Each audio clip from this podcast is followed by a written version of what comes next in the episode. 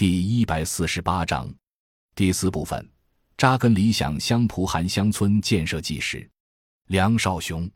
二零一五年三月，我们带着困惑和憧憬来到被誉为中国农民合作组织大熊猫的山西永济蒲韩乡村，希望借助蒲韩乡村二十年的综合发展经验，为有意愿长期参与乡村建设的年轻人搭建更深入的学习平台。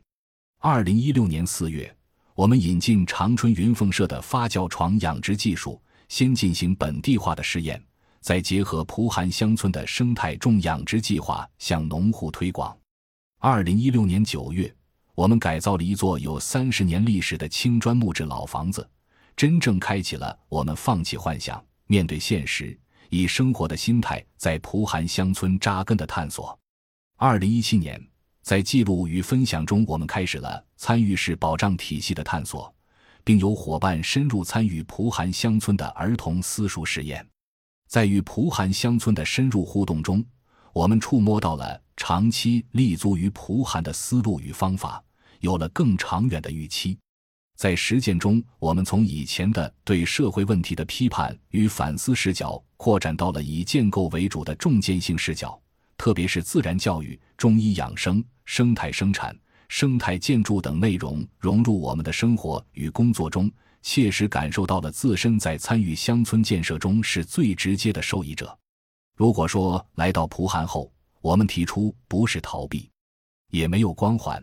而是以生活的心态为理想奋斗，是一种理念和原则的鞭策的话。那当下我们的踏实与自信，则是呈现了一种理想主义事业和生活的真实存在。当然，这只是一个开始而已。没有了焦虑与不确定后，我们提出三年立足于蒲韩，形成稳定的团队，打造综合性的乡村建设人才培养平台；五年形成蒲韩经验向外辐射的思路与方法；十年看到我们在回应农村综合发展慢、青年返乡创业难。生态产品价格高方面的初步成效，放弃幻想，面对现实，生活就是建构，以乡村的元素为载体，融合中华传统文化，构建可持续生存体系。我们希望重塑乡村生活的文化价值与自信，而参与其中的每个个体的成长变化就是见证。感谢您的收听，本集已经播讲完毕。喜欢请订阅专辑，关注主播主页，更多精彩内容等着你。